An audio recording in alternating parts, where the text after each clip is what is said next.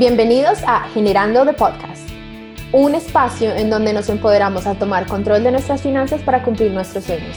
Yo soy Caro, una nómada digital colombiana apasionada por las finanzas personales, el comportamiento humano y el emprendimiento. Y yo soy Patti, venezolana viviendo en Estados Unidos, apasionada por las finanzas personales, por los viajes, estudiante y trabajadora a tiempo completo, pero por sobre todo, nueva podcaster. Síganos en nuestras redes sociales. A Pati la pueden seguir en arroba generando con Pati, Pati con doble e Y. A mí me pueden seguir en arroba caro ZRO. Ahora empecemos a generar. Hola chicos, bienvenidos al episodio número 9 de Generando de Podcast. En el episodio de hoy decidimos hacer algo bastante espontáneo y es que queremos hablar acerca de nuestras historias particulares eh, de cómo nos endeudamos y bueno, básicamente para mí fue el porqué de mi comenzar en la vida de las finanzas personales. Entonces, bueno, vamos a hablar un poquito de eso. Sí, es un tema bastante personal, pero siento que a veces por lo menos a mí me pasaba, no sé si te pasaba a ti, Pati, pero yo sentía que yo veía a todas estas personas hablando de finanzas y a veces se siente que no, no se ve casi el lado humano y que todos cometemos errores. Entonces quisimos compartir con ustedes un poco acerca de lo que nos llevó al camino de las finanzas personales. Bueno, a ver, comenzando un poquito. Claro, ¿cómo comenzaste tú? O sea, ¿cuándo te diste cuenta y que ¡ah! estoy endeudadísima, tengo que salir de esto de alguna manera? ¿O cuál fue tu momento así tú? Eh, ¿Cómo es que dicen tu... Aha moment. Aha moment, eso. Sí. Mira que para mí no fue necesariamente llegar a estar súper endeudada, sino el hecho de que siempre sentía que no tenía dinero.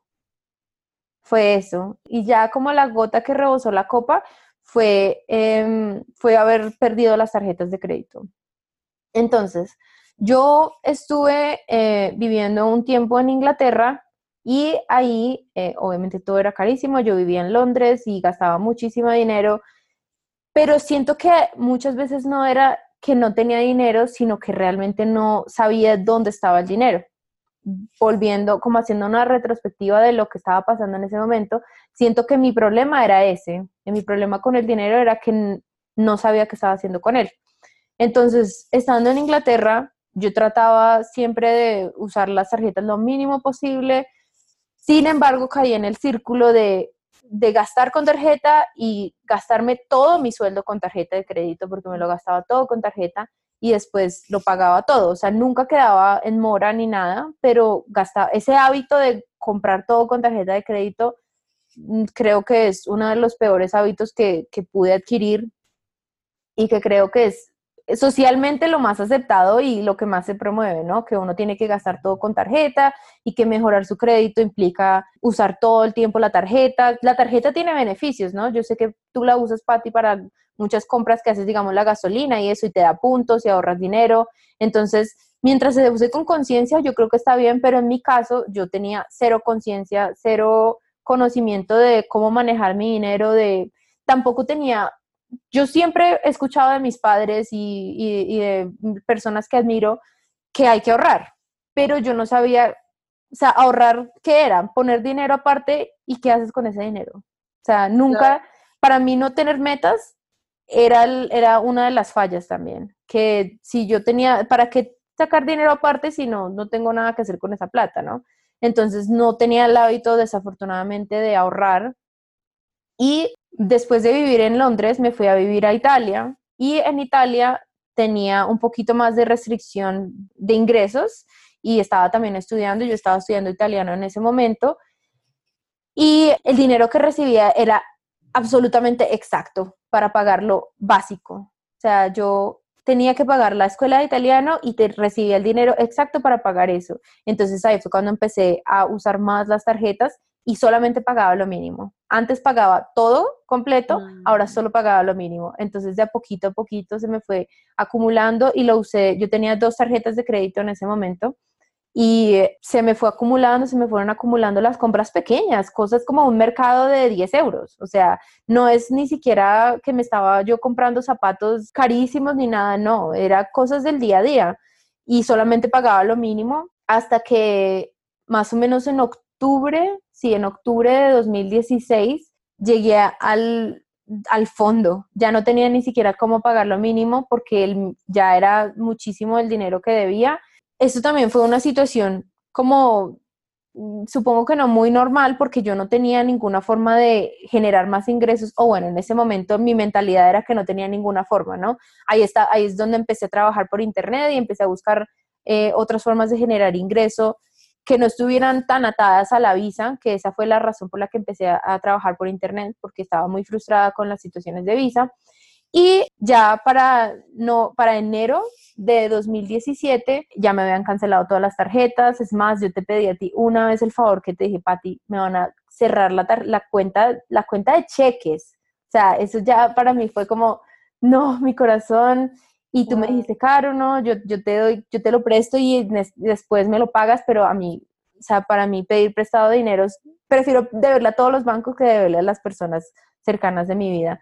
Entonces, o sea, ese fuera a mí fue, se me hace, no sé, me da de todo, se me eriza la piel de recordar ese momento porque cuando me dijeron que me iban a cerrar la cuenta de cheques, fue un momento muy difícil porque esta era la cuenta que tenía eh, en el extranjero y no quería, eso es un proceso grande también para volver a sacarla. Entonces, ese fue mi momento de, ¿qué estoy haciendo mal? O sea, ¿qué tengo que cambiar para que esto nunca me vuelva a pasar? y no quiero escupir para arriba y que me caiga en la cara, entonces digo nunca, pero con todo lo que hago, toda mi intención se va hacia evitar que esto me vuelva a suceder. Entonces, me quitaron todas las tarjetas, me iban a cerrar la cuenta, ahí fue cuando me puse súper las pilas para generar más dinero por internet. Empecé a encontrar unos trabajos un poco más estables, porque al inicio yo pensaba de esto tan bueno no dan tanto y esto es demasiado bueno para ser cierto, pero después vi que el dinero por internet era bastante asequible y que era bastante sostenible. Entonces, más o menos en febrero o marzo de 2017, mi hermano se ofreció a prestarme un dinero para yo quedar por lo menos al día con las tarjetas. Ya estaba, o sea, no solamente debía el mínimo, sino que estaba en la mora de la mora de la mora de que me cobraron todos los fees habidos y por haber. Y como te dije, yo no acepto, es muy, o sea, tiene que ser algo muy difícil para mí para aceptar un dinero de una persona que es cercana, porque siento que eso puede dañar muy fácil una relación, el dinero, pero esto es mi pensamiento, eso no quiere decir que sea malo, simplemente que yo prefiero evitarlo. Yo le dije que no se lo aceptaba y era porque no sabía cómo pagarlo, porque nunca había hecho un presupuesto. Mm. Entonces me senté y dije, si yo ganara tanto y estos son todos mis gastos, ¿cuándo podría pagarle a él?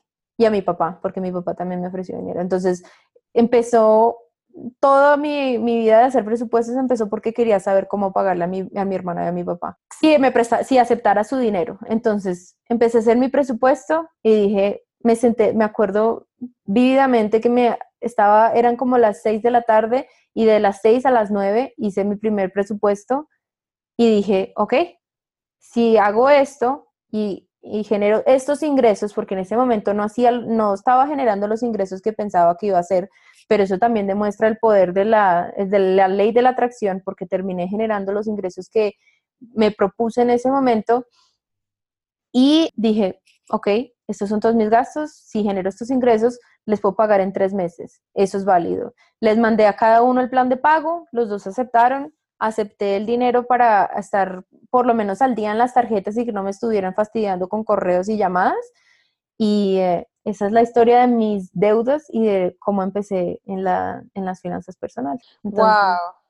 Sí, es emocional porque la verdad me acuerdo y, y, siento cosas en el estómago, en el pecho. Me trae muchos recuerdos, pero me doy también mucho crédito en el camino, ¿no? Porque siento que uno darse cuenta de que está haciendo algo mal es el primer paso. Claro, es que eso era lo que te iba a decir, que, wow, o sea, por un momento sí, definitivamente no estás consciente de lo que era el manejo del dinero y creo que todos, o sea, yo me incluyo porque mi historia es muy similar en cuanto a eso, pero, o sea, si te das cuenta, ver en dónde estabas y ver en dónde estás ahorita, wow, o sea, es un cambio, chama, de 180 grados. Totalmente. Uy, sí, totalmente. O sea, siento que puede que no sea la cantidad de ingresos extra que estoy generando, sino que sé dónde está el dinero no me siento que todo está fuera de control. Eso me parece súper importante. Y tú O sea, tú tuviste mucho que ver en mi proceso y es muy curioso que las dos como que llegamos al mismo, al mismo tiempo de formas muy diferentes también, ¿no? ¿Cómo fue tu proceso en las finanzas? Bueno, yo, para ver, yo recuerdo que cuando estaba en la universidad quería una tarjeta de crédito. Y me acuerdo que yo estaba viendo aquí en Tampa y me fui un spring break a Miami y allí fue en donde me saqué mi primera tarjeta de crédito. Y recuerdo que estaba feliz, o sea, porque yo, a mí eso me parecía increíble, me sentía la más adulta de las adultas porque me habían aprobado una tarjeta de 800 dólares.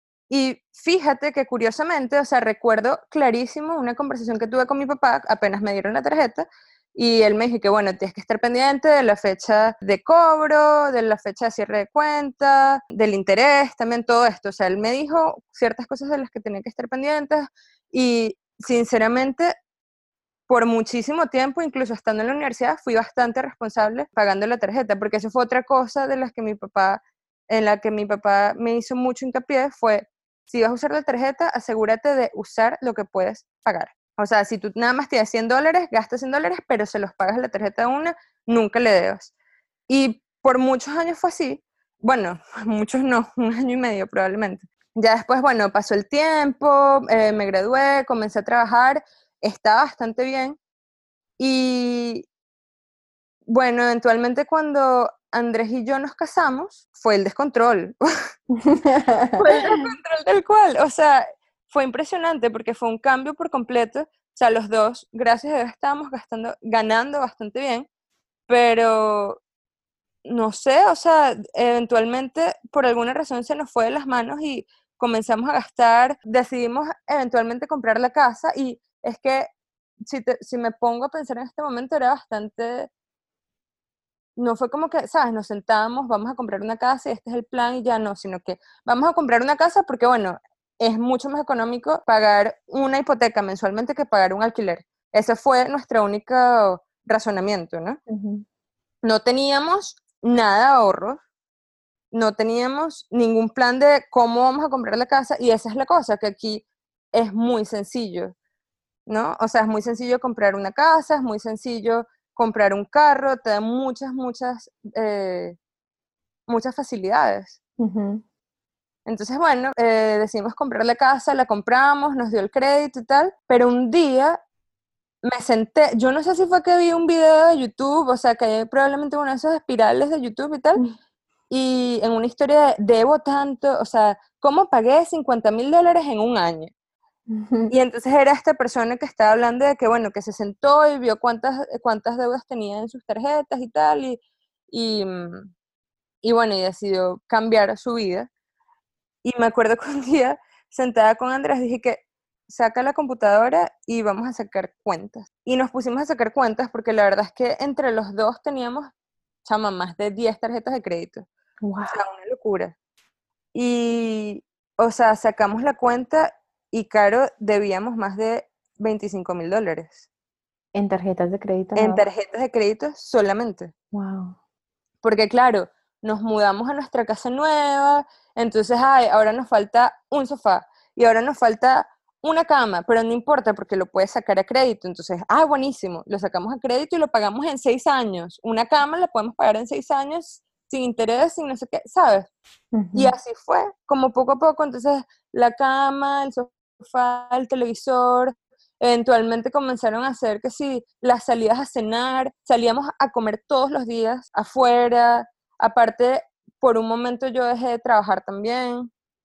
Entonces, claro, el que, el que generaba en ese momento era Andrés y no estábamos, o sea, no teníamos nuestras finanzas en control. De hecho, hace no mucho, como tres meses, me puse a ver nuestros presupuestos porque, o sea, en nuestra cabeza nosotros teníamos un presupuesto y me puse a ver nuestro presupuesto de hace tres años y nosotros ganábamos y gastábamos el 100% de lo que ganábamos. Wow. O sea, no era como que no teníamos esa mentalidad de ganamos, ok, disfrutamos parte del, del dinero, pero también ahorramos porque tenemos metas a las que queremos llegar, que fue algo que de lo que tú hablaste y fue súper clave, porque nosotros, a nosotros nos pasaba exactamente lo mismo. O sea, teníamos esa mentalidad de que ay, yo trabajo y hago dinero para disfrutármelo y ya.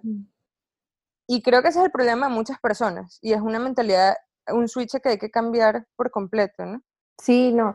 Y es que es que es fundamental, es que siento que sonamos como disco rayado, pero si uno no tiene metas, el ahorro no, el ahorro no tiene propósito y uno entonces no tiene la motivación para ahorrar. Porque es ese cambio de mentalidad para empezar a ahorrar. Siento que otra cosa que, digamos, en mi caso, con honestidad, cuando a mí me dieron mi primera tarjeta de crédito, yo no tenía ni idea que era interés. O sea, no es que, no es que no sabía cuánto era el porcentaje, no, es que no sabía que era interés. Y lo acepto aquí con toda la humanidad que tengo porque realmente no sabía qué era, yo no sabía qué era, o sea, cuál era la diferencia entre un pago mínimo y un pago total, eh, cómo funcionaban, porque las tarjetas de crédito en Colombia funcionan de una forma y en Estados Unidos funcionan de otra. Entonces, yo no sabía nada, no sabía nada, estaba, este, estaba aceptando un instrumento financiero que requiere tener mucha responsabilidad. O sea, tú, tú tienes una responsabilidad muy grande cuando tomas este instrumento financiero de cualquier forma. O sea, lo que tú decías de la casa, por ejemplo, que es tan fácil. Claro. Es fácil adquirirlo, pero uno tiene que entenderlo totalmente. Porque sí, bueno, puede ser de mucha ayuda. Creo yo que para una casa eso es de mucha ayuda porque es un pago muy grande. Pero...